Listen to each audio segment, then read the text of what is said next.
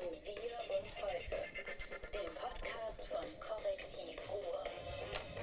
Ich habe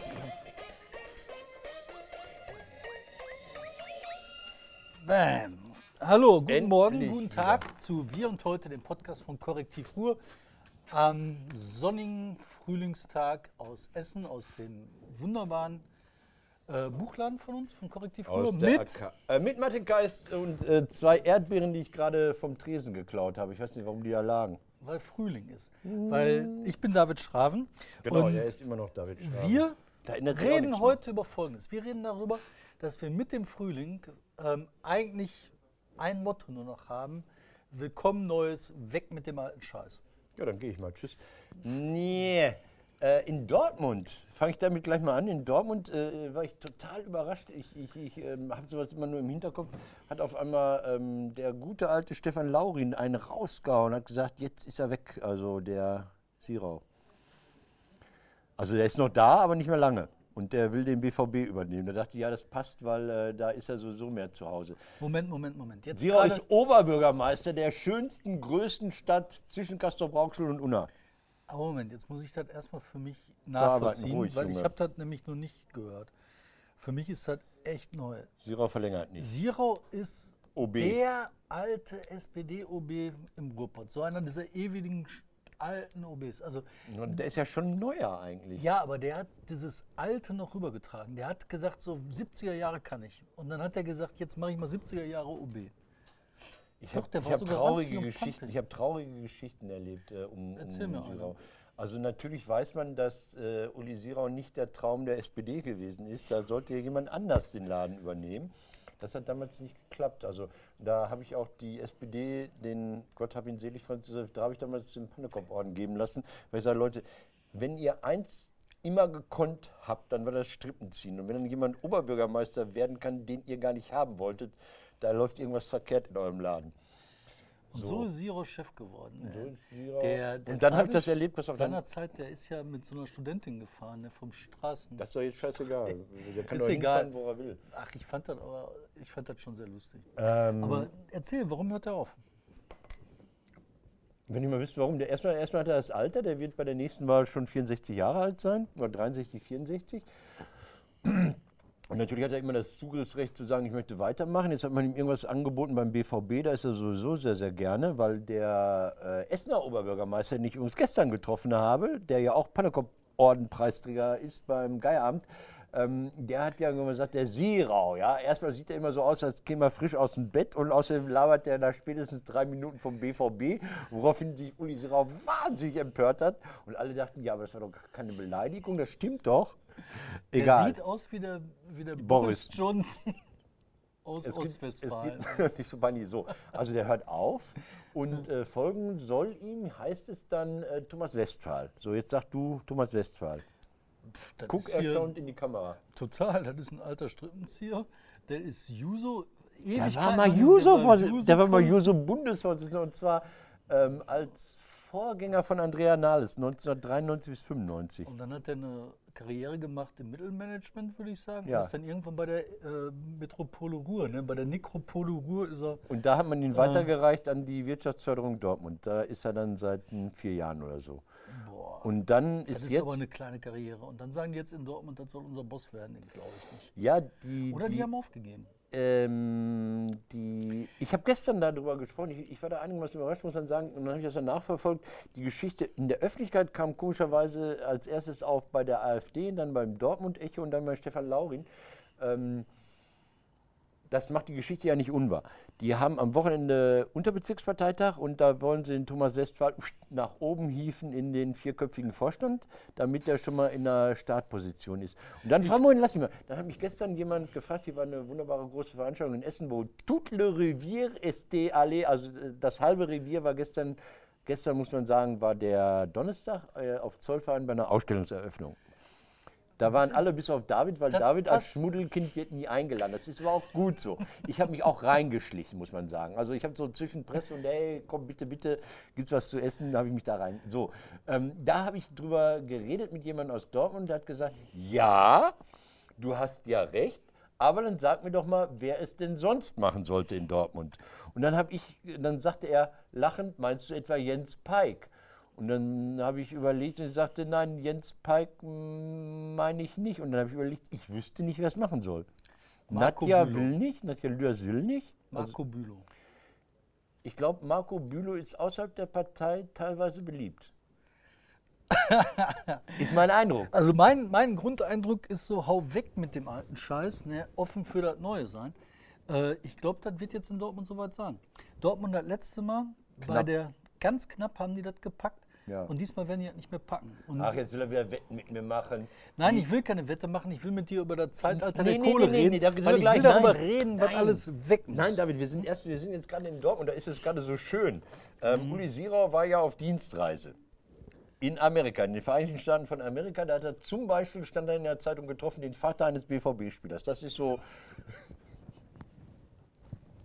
Nein, der hat natürlich ganz wichtige Sachen da gemacht. Also, der hat auch so Sachen gemacht. Ja, Die Emscher Genossenschaft war auch dabei. Also, Ui. irgendjemand musste die Reise auch bezahlen. Ähm, ich sagte, das ist Ruhrpott 1970. Die haben einfach weitergemacht. Aber die haben jetzt Folgendes gemacht. Also es geht der, der, der, ich weiß gar nicht, wie man diese Auszeichnung nennen soll, der Idiot der Woche. Die Bezirksvertretung Dortmund Innenstadt Ost. Dortmund Innenstadt Ost. Die haben ein Fest kaputt gemacht. Also es gab seit 2013 in Dortmund das Fest die Ramazan. Das ist eine Feier, die findet im Monat Ramazan statt. Das rutscht also durch das christliche Jahr so durch, immer ein paar Tage früher jedes Jahr. Das ist eine Veranstaltung, wo man sich jeden Abend zum Fastenbrechen trifft und ein riesiges Fest begeht. Da kommen mittlerweile 200.000 Menschen hin im Laufe dieses Monats. So, 200.000 Menschen äußern sich, machen Geräusche oder sowas. Und das war immer umstritten. Es fing an 2013 auf so einem Platz, ähm, Parkplatz an der Westfalenhalle. Da gab es riesigen Stress, weil die Anwohner sich unglaublich belästigt fühlten. Ja, warum? Das war, das war. warum ich fühlen das- sich belästigt? sagen- Weil Ramazan immer dunkel ist. Also immer Ramazan- wenn dunkel ist, wird gesoffen. Ja, Rammer, es wird ja nicht gesoffen. Auch da wird nicht gesoffen. Das erzählen die. Nee, da wird nicht gesoffen. Pass auf. Natürlich das Problem war, dass die, dass die Festi Ramazan mit äh, IS-Werbewochen verwechselt haben. Ah. So. Und dann hat man 2013 angefangen und noch geübt, war von dem Erfolg Mhm. irgendwie einigermaßen baff. Und dann, weil einiges nicht hingehauen hat, hat man dann einen Profi eingestellt. Und zwar ist das Patrick Ahrens, Schausteller aus Dortmund, der kann das. Mhm. Der wird bei der SPD immer angerufen, wenn irgendwas zu bejubeln ist. Der macht die äh, äh, Meisterfeiern des BVB, der macht das Public Viewing, der macht alles, alles, all das kann der. Und diese türkischen Veranstalter haben ihm gesagt, pass mal auf, wir haben ein Problem, hilf uns. Und dann hat Patrick einen Plan gemacht. Und seitdem läuft das. Und beim letzten Jahr, Festi Ramazan, da war man in der Neustadt auf dem Kirmesplatz, da gab es drei Beschwerden. 200.000 Besucher, es gab drei Anwohnerbeschwerden und etwa 80 oder 90 Leute haben falsch geparkt. Das war alles. Boah. Jetzt wollte man mit einem irren Konzept, ja, wo man wahnsinnig viel äh, reingesteckt hat, um, um Belästigungen zu vermeiden, um die Sicherheit zu gewährleisten. Also wo man wahnsinnig viel Geld äh, investiert hat, wollte man das Festi Ramazan wieder da äh, hinbringen. Das sollte eigentlich vor der Westfalenhalle sein. Da kann es nicht sein, weil gebaut wird auf diesem Parkplatz. Ja. Man hat zum Beispiel, ja, hat man gesagt, wir werden 4000 kostenlose Parkplätze anbieten. Das muss man bei der Stadt kaufen. Die haben ja diese komische Tochtergesellschaft, ehemals SBB, wo so Menschen mit Schwerbehinderung Autohäuser betreiben, unter Ja. anderem. Äh, Das Autohaus haben sie mittlerweile verkauft, habe ich gehört. Die hätten denen einen sechsstelligen Eurobetrag, also über 100.000 Euro, hätten die denen da hingeknallt, um Parkplätze zu kaufen, damit beim Einparken keine Staus entstehen. Weil wenn, wenn da ein Ordner steht und sagt 3 Euro Eintritt, fahren die an, bremsen die ab, fahren die an und so weiter. Jetzt hätten die drauf fahren. Die haben alles getan, alles getan, um diese Veranstaltung smart und, und, und, und, und kompatibel mit diesen Anwohnern Und zu jetzt? machen tagt die Bezirksvertretung und man hat denen gesagt, alles klar, wir winken das durch. Man hat Gespräche geführt mit allen Fraktionen und so weiter und so fort. Auf einmal diese Feiglinge von der SPD und der CDU inszenieren eine geheime Abstimmung, weil sie noch nicht mal dazu stehen wollten, dass sie dieses Fest platzen lassen. Ergebnis ist 12 zu 5 verloren. Boah. Das heißt, und, und die haben drauf gesetzt. Und jetzt kommt jetzt kommt der Oberbürgermeister, der ich bin in Amerika und jetzt habe ich Jetlag. Ähm, Der, der hat gesagt, ich halte mich da raus, ich halte mich da raus, ist Bezirksangelegenheit, äh, ich kümmere mich nicht darum. Und diese riesige Möglichkeit, ja, also ein, ein, ein Fest, das mir nicht gefallen muss, wo ich nicht hingehen muss, wo 200.000 Menschen hingehen wollen, was die Stadt Dortmund irgendwie so, so in einem speziellen Markt wahnsinnig nach Ja, aber vorne ich bringt, sag doch wird Dortmund, gemacht. ich sag doch Dortmund Pass auf. 80er Jahre. Ja, schlimmer. Und dann macht der Oberbürgermeister Dortbund. Ja, Dortbund ist dieses Fest, wo alle, hey, Ringelreigen und so weiter, wir sind nicht gegen äh, Ausländer. Das findet dann kurz später Mitte Mai oder sowas statt. Ja, Da die wollen, dann, weißt du, was das ist? Ja. Das ist nicht auf Augenhöhe miteinander, Genau. das ist nicht Ramazan, sondern Danke. das ist wir für euch Ja. von oben herab. Tätschel, Tätschel, bla bla bla. Halt die Fresse, So, geh in und, und das Schlimme daran ist, äh, äh, die haben wirklich den besten, besten Crowdmanager, den besten Veranstaltungsmanager, den Dortmund da zu bieten hat, äh, äh, im Boot gehabt. Das Schlimme ist, das wird Leute ruinieren. Wir haben heute, wir, wir haben kurz vor Mai, in, in den drei Wochen sollte das losgehen. Die Leute haben Döner eingekauft, die haben Leute engagiert, die haben äh, sich freigenommen. Ich weiß nicht was, also Ja. da sind Leute am Arsch wegen dieser Ja, dat- Nummer. dat- was ja. ist das, was, was, was denken die sich da in Dortmund? Deswegen alte Sachen So, weg, Neues du ran. alte- genau, nee, das ist Wahlkampf.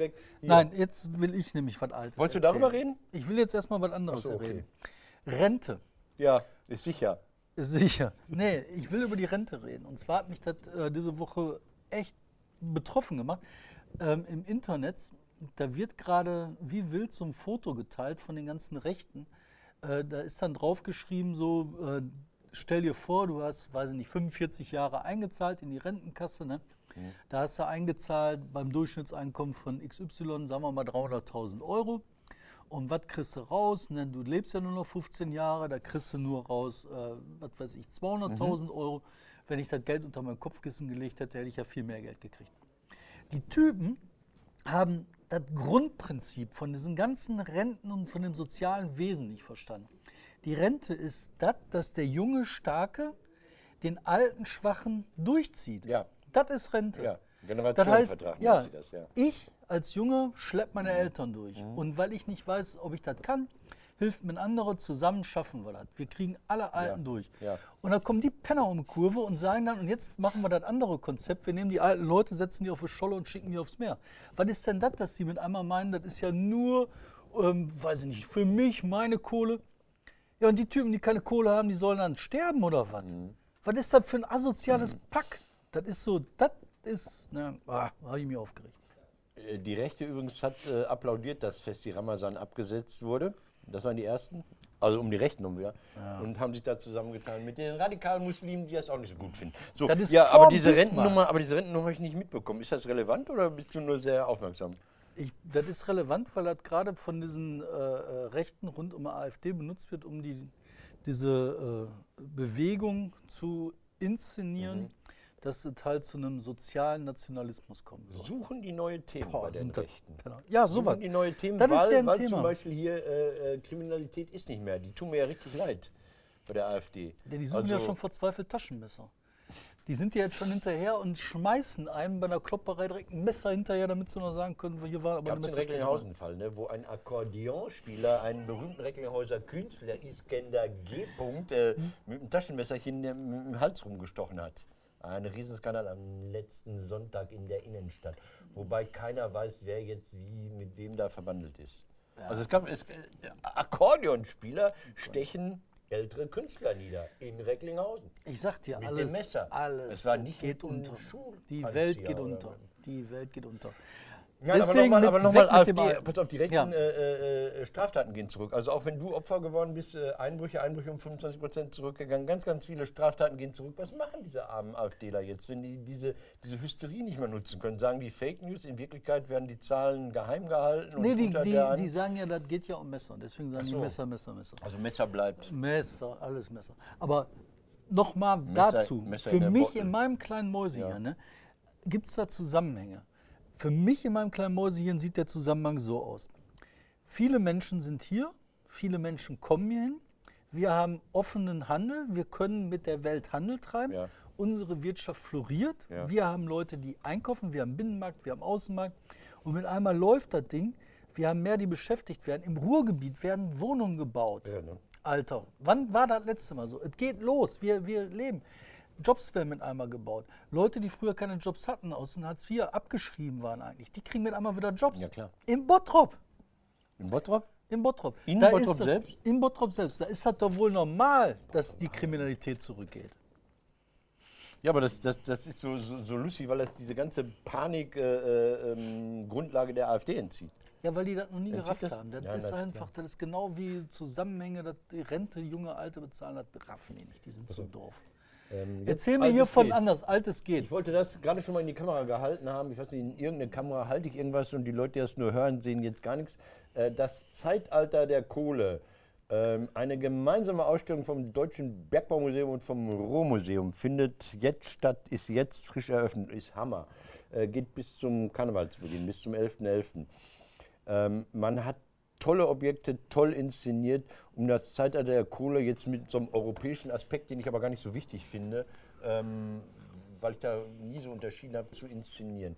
Du gehst in der Kokerei, wirst du reingefahren mit der Seilbahn. Das ist so eine Schrägseilbahn, mit der du da reinfährst. Stefan Stoppock besingt dich mit Glück auf, Glück auf. Und du fängst oben an und stehst vor dem größten Kohlebrocken aller Zeiten. Also das ist ähm, sieben Tonnen Kohle am Stück hat man aus Repräsentationsgründen in Bottrop bei dir quasi unterm Haus direkt abgebaut. Wenn du den nächsten Meter tiefer wohnst, liegt das daran, dass die Kohle da ist. Und dann gehst du durch und dieses, diese alte Kohlenmischanlage, die hat eine wahnsinnige Magie.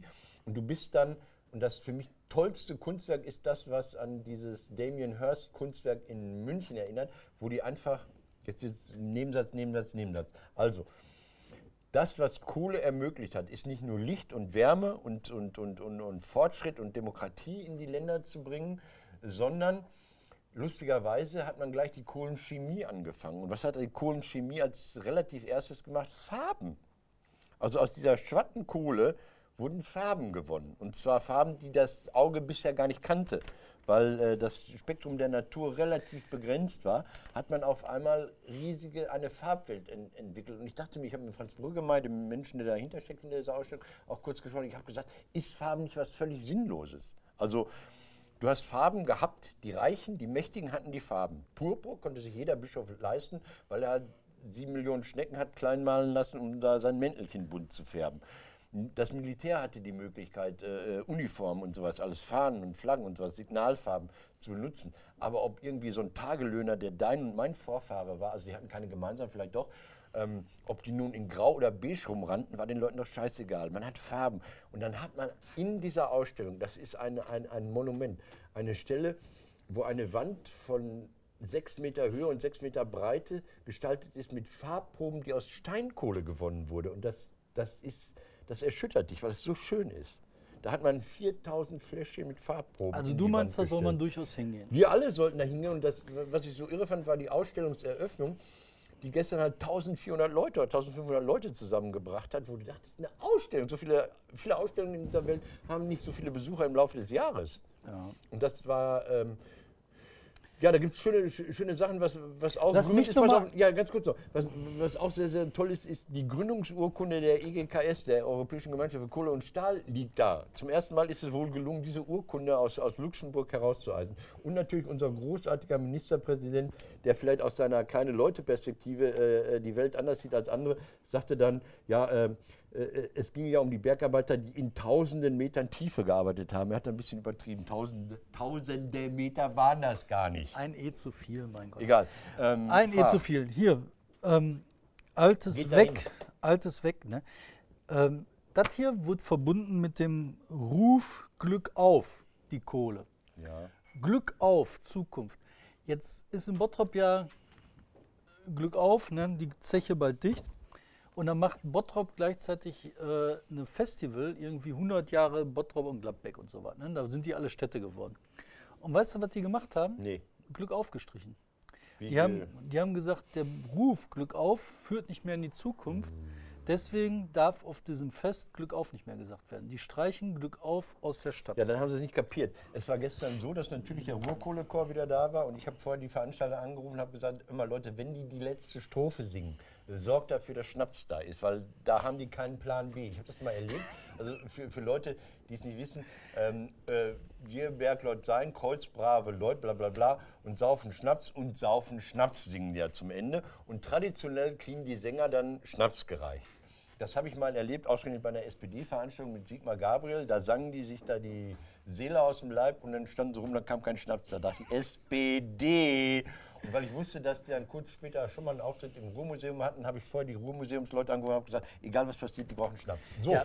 ähm, Ich möchte über was anderes Pass auf, reden, nein, was ich wollte es ganz kurz erzählen, ganz kurz erzählen. Es war so, dass ähm, bei der letzten Strophe diese 1400 Menschen mit Tränen in den Augen dagestanden haben. Und das war jung, alt, katholisch, evangelisch, weiß ich nicht was alles.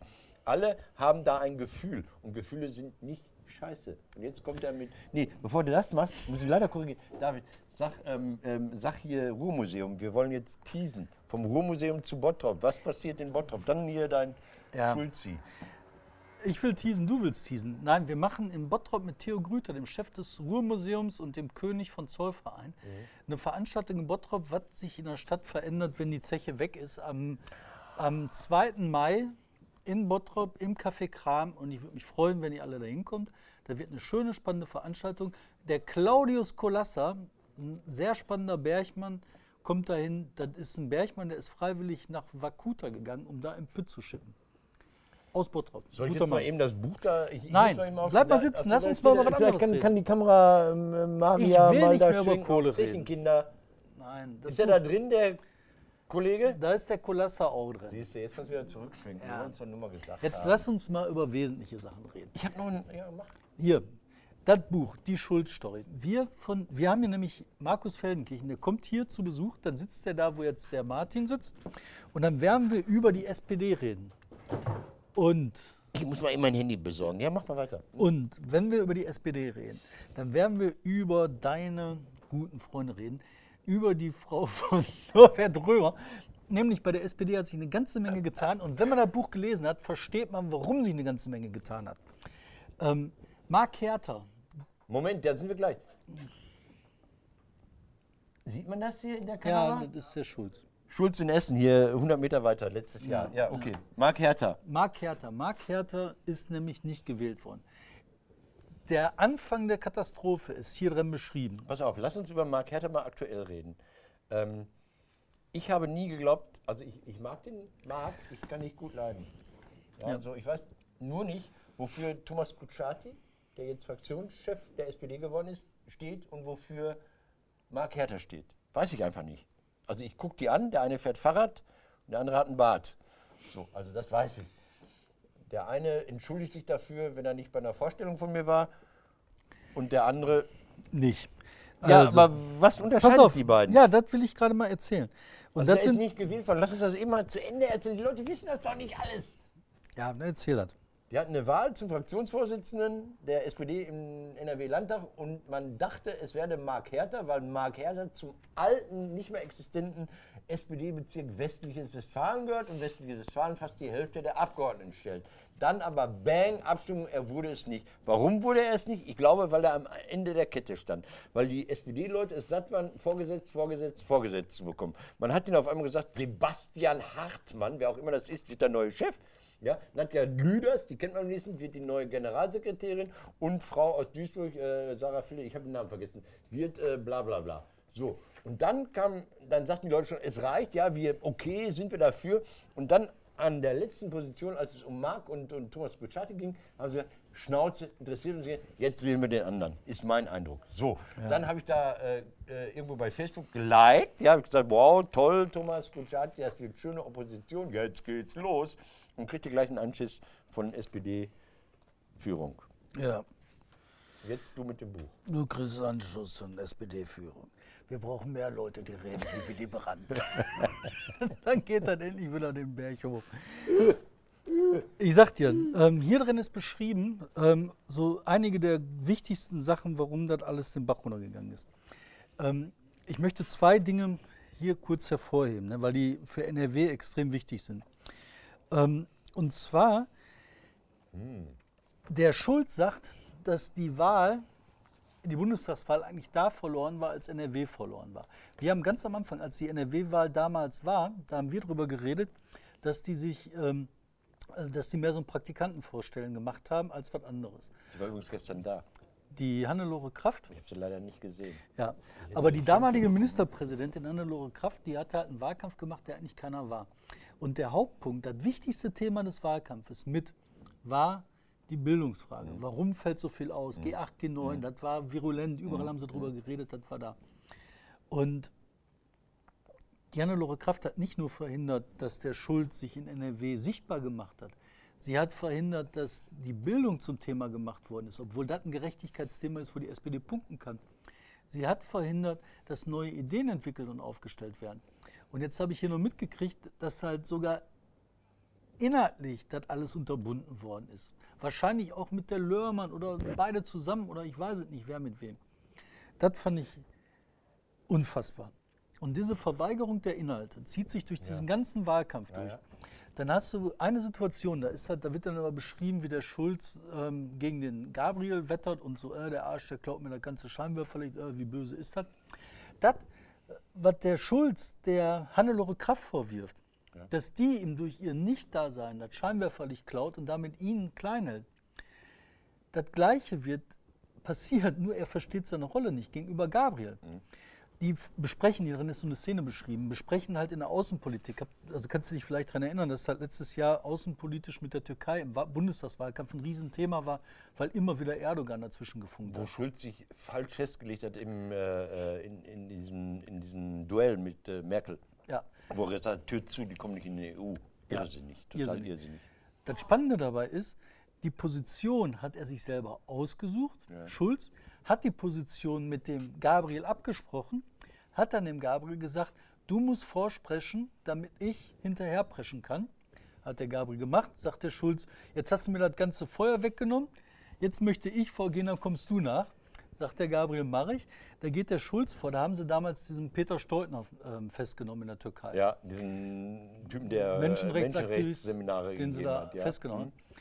Da hat der ähm, Schulz gesagt, so pass auf, jetzt gehe ich nach vorne und wenn ich nach vorne war, kommst du hinterher Ja. und unterstützt mich. Schulz geht nach vorne, macht eine Presseerklärung oder äh, äh, Interview oder was weiß ich und sagt so, das ist aber scheiße, dass der Erdogan den Steutner wegnimmt. Was macht der ähm, Gabriel? Der sagt, okay, ich breche meinen Urlaub ab, ich fahre nach Berlin, ich mache eine richtige Stellungnahme. Da kackt der Schulz den Gabriel an und sagt so, was machst du denn, das ist ja viel zu viel, du hättest ja wohl nicht deinen Urlaub abbrechen müssen. Ich meine, Alter, der kann das einfach besser. Stimmt, stimmt. Wobei Sigmar Gabriel mich ja sitzen lassen hat letztes Jahr beim Geieramt, weil seine Frau irgendwie und so weiter. Ähm, und Gabriel der alte, der Mann der alten Garde ist. Ne? Norbert Römer hat gesagt, das ist unser Mann. Ja, Und wären sie mal dabei geblieben. Pass auf, sind wir durch? Ich hätte noch was für dich. Ich habe auch noch was, aber ich bin, ich bin mit der Schulz-Story nicht durch. Wir machen eine Das Lesung mit dem Markus. Feldenkirchen. Spannendstes Pass Politbuch der letzten das Schlimme 25 daran, Jahre. ist, Schlimme daran ist, jetzt kaufe ich mir dieses Scheißbuch. Mein ganzes Taschengeld ist wieder weg. Die haben das hier in dem Laden stehen und ich werde das jetzt gekauft. Ihr könnt natürlich auch in allen anderen Läden Nein, Bücher- könnt ihr Bücher nicht. kaufen. Doch, könnt, Hier kaufen. wegen Schleichwerbung. Ihr könnt auch Wieso Brot Schleichwerbung? kaufen. Ich kann Ihr auch wohl Schnitzel werben für kaufen. meinen Laden. Ja, dann kriegst du... Äh, äh, Wieso? Dann sollen die mir einen Ja, okay. Fax schicken. Ey. Äh, ich kaufe das jetzt. was? Du wolltest Ich habe was zum Rausschmeißen. Dann mach du erst dein Thema und ich mache dann ganz schnell was zum Rausschmeißen. Der andere Simon gab mir schon gerade Zeichen. Nein, warte so, drei Minuten oder was sag ich mal. Ja. Ich habe noch ein Thema und zwar die äh, äh, SPD, nicht Oh. SPD, ähm, CDU Landwirtschaftsministerin, der Nachname ich nur vergessen. Schulze Föcking. Man möchte immer direkt einen Nein, Witz machen, aber die Schulze Föcking, Schwänze abbeißen im Schweinestall. Könntest du jetzt erzählen. die hat jetzt einen Urausschuss an der Hacken, ne? Ja. weil die diese äh, Stabsstelle Umweltkriminalität abschaffen will oder Hat sie, abgeschafft glaub hat. ich. Darf sie auch. Und hat dann einfach Unfug erzählt und hat dann gesagt, so ja, die haben doch eh nichts gemacht peinlich, außer Vögel. peinlich. Weißt du, wer dahinter ist? Nee. Der Fiege. Das ist der alte Pressesprecher vom Uhlenberg, dem Ministerpräsidenten. Bei Fiege denke ich immer an hier. Da heißt der Fliege und nicht Fiege. Der Pressesprecher vom damaligen Umweltminister Eckhard Uhlenberg, Der irgendwie aus Soest kam, der so ein richtiger.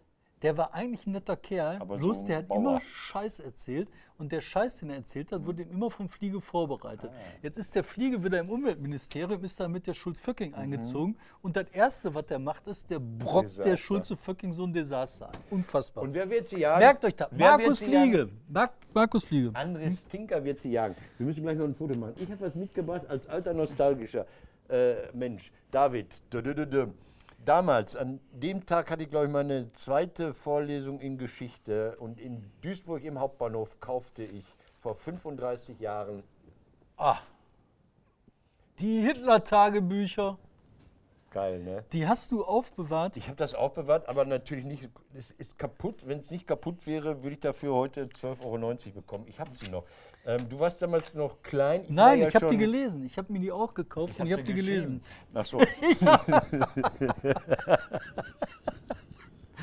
Was hat das bedeutet für Journalismus? Ich sag mal, mein Eindruck war, mein, ja, FH, Fachhochschule Hitler. Ähm, Führer, Führer, das heißt der Führer. Stonk, toller Film. Ähm, für mich war der Stern, hat da seine Unschuld verloren. Ich habe den vorher ernst genommen, nicht nur als Illustrierte, die so über Essen, Mode, Diäten und so weiter berichtet hat, sondern auch als investigatives Magazin. Danach habe ich 15 Jahre, 20 Jahre lang keinen Stern mehr gekauft. Ich weiß nicht, ob da so eine Unschuld verloren ging. Henry Nann musste zurücktreten als Herausgeber, hat gesagt, ich war sowieso nur der Grüß-August, der so fragt, schmeckt's, konveniert's. Ähm, was hat das für, für, für, hat das irgendwas beendet, verändert? Ja, nein, also äh, ich sag nein, sondern es hat halt einfach nochmal bewusst gemacht, dass das halt keine exakte Wissenschaft ist, sondern eine Annäherung. Und du bist halt nicht unfehlbar und du, dir passieren nicht nur Fehler, du kannst reingelegt werden, Ja. du kannst Höhenfliege kriegen, du kannst, Gott weiß, wie dich weiterentwickeln. Und ähm, du kannst Fehler überleben. Der Boss, der das damals verursacht hatte, Mhm. der ist ja nachher Chef von Bertelsmann geworden oder so. Ne? Und die ganzen anderen so wegexplodiert Ja, und der ja, Typ so, ja, ich ich nicht. Ich habe damit nichts zu tun. Aber tolle Sache. Der ist jetzt genau wie lange her? 35 Jahre. Und zwar es ist am 28. April gewesen, wobei ich nach meiner Erinnerung habe, äh, das so habe, dass sie den Sternzeitage früher haben erscheinen lassen, weil sie so geil waren. Die Berge von Sterns in den Kiosken waren riesig. Man hat die Auflage erhöht. Der Stern hatte 306 Seiten und Ja. Farbanzeigen vom Bier Irre, auf der ne? Rückseite. Irre, ne? Guck mal, da hast du Willy. Brandt, da hast du Herbert Wehner. Da Andere waren sie alle drin, Farbseiten. Guck mal, wie Deutschland damals aussah, die Bundesrepublik. Damals war Deutschland anders. Leute, wir bedanken uns ganz herzlich für eure Aufmerksamkeit. Ja, wir ja, schon- hoffen Hier, euch, wir können Simon euch hat schon nächste, gekündigt. wir hoffen, wir können euch nächste. Woche nochmal jetzt, begrüßen. Das Licht geht aus, die Tür wird abgeschlossen, der Zug fährt weg. Abonniert den Kanal. Ja, achso, abonnieren, liken, weitersagen. Ich Und, hab's äh, gefunden. Hier ist aus. Auf. Wiedersehen. Oder zu den Lesungen kommen. Wann ist denn hier die Schuldstory? Wann ist das? Die Schuldstory ist am 8. Mai. Kommt tausendfach. 8. Mai. Schuldstory. Markus Feldenkirchen. Lesung. 8. Mai, Spaß dabei. Aber das ist geil. Ist ne? der internationale Frauenkampftag? Nee, ist- 8. März. Ne? Oh, oh, oh. Genau, das haben.